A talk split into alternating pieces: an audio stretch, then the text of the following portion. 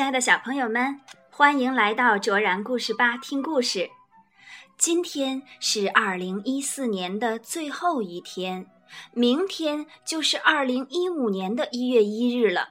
时间过得真是太快了，我们每个人都会又长一岁。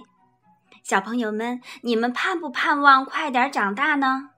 对于即将到来的新的一年，你有没有什么心愿和梦想呢？哪怕只是小小的梦想，都会让即将到来的明天更加诱人、更加美好呢。今天我们来讲一个关于梦想的故事，你来听一听故事里的这个叫布克的男孩，他的梦想是什么？我们要讲的故事名字叫《最想做的事》，美国的玛丽·布雷比文。美国的克里斯·索恩皮图，梅子涵翻译，湖北少年儿童出版社出版。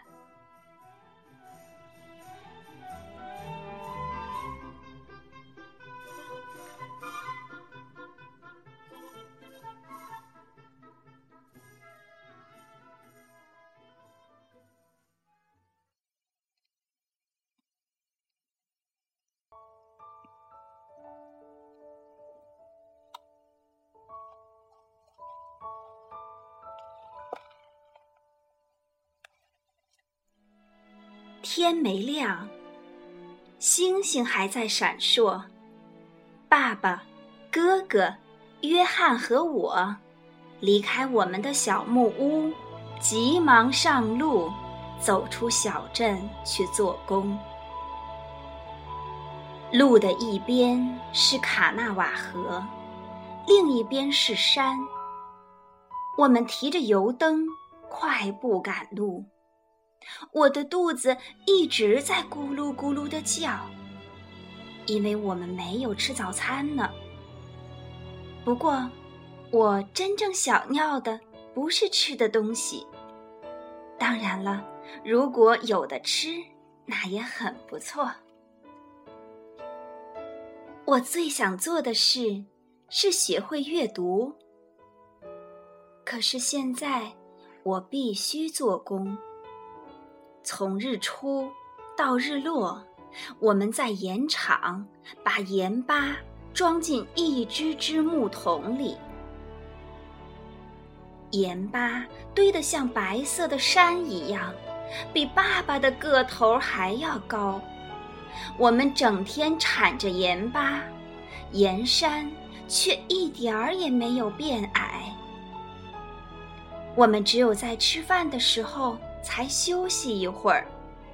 土豆和玉米饼是爸爸放在他的外衣口袋里带来的。我一边吃饭，一边看着这些白色的盐山。盐巴很重，也很粗糙，一不小心，这些闪亮的白色晶体就会割破你的手、胳膊、腿和脚掌。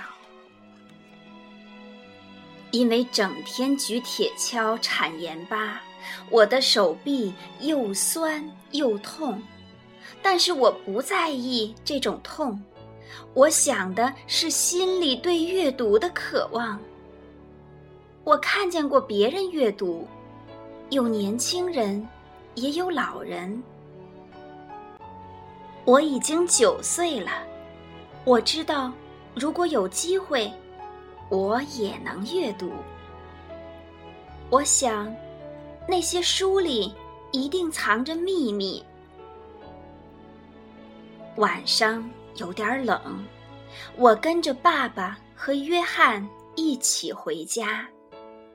在路上，我抓到了一只青蛙，青蛙在我手里扭来扭去，想要逃走，但是我抓得紧紧的。等我想放他走的时候，我才会松开手。我们生活的这个地方和以前有些不一样了。所有的人都可以去他们想去的地方，做他们想做的事情。我想学会阅读，这个想法就像鱼一样，在我脑子里自由地游来游去。我愿意想多久就想多久。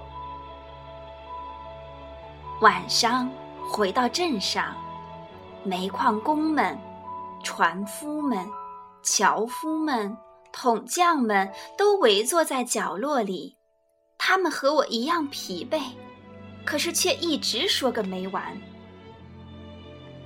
我看见一个人在大声的朗读报纸，顿时我所有的疑虑都消失得无影无踪。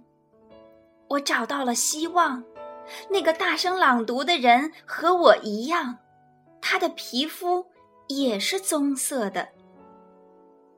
我在这个人身上看到了我的未来，我看到他的视线在报纸上移动。这时，我好像也能够看得懂那些黑色符号的意思，好像我也能阅读。好像每个人都正在听我朗读。想到这里，我紧紧握住了自己的手。我要努力成为本地最会阅读的人，小孩子们都会围着我，而我要教会他们如何阅读。但是，爸爸拍拍我的肩膀，约翰。拉了我的衬衫，说：“走吧。”他们不明白我在想什么，他们也不知道我将会成为一个什么样的人。我们匆匆忙忙的回到家里。妈妈，我一定要学会阅读。我说。妈妈握住我的手。我想，她一定能感觉得到我的渴望和我的心跳一样急迫。这是一本小书，颜色像夜空一样湛蓝。一天晚上，在我们小木屋的一角，妈妈把它从替人家洗烫的衣堆里抽出来，递给了我。他没有说书是从哪里来的，他不会阅读，但是他知道这是一些被叫做字母的东西。他想，这可能是用来唱歌的，是印在纸上的一首歌。下工后，虽然肩膀还很酸痛，腿上还沾着盐巴。我仍然要看看我的书，我凝视着那些符号，想象着它们的发音。我把那些符号画在地上，猜想它们应该怎么读，表示什么意思。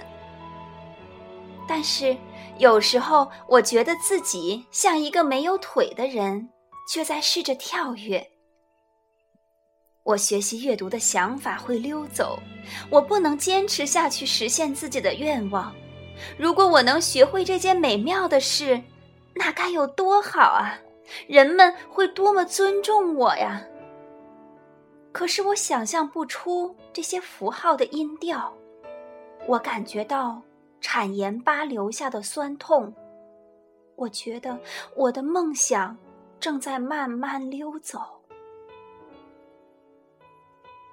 我必须找到他，那个朗读报纸的人。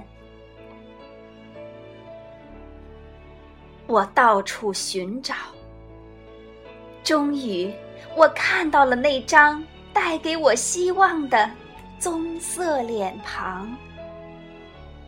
他教我唱那首歌，那些符号的发音。我跳上跳下的唱着。我又喊又笑，就好像在小溪边接受洗礼一样。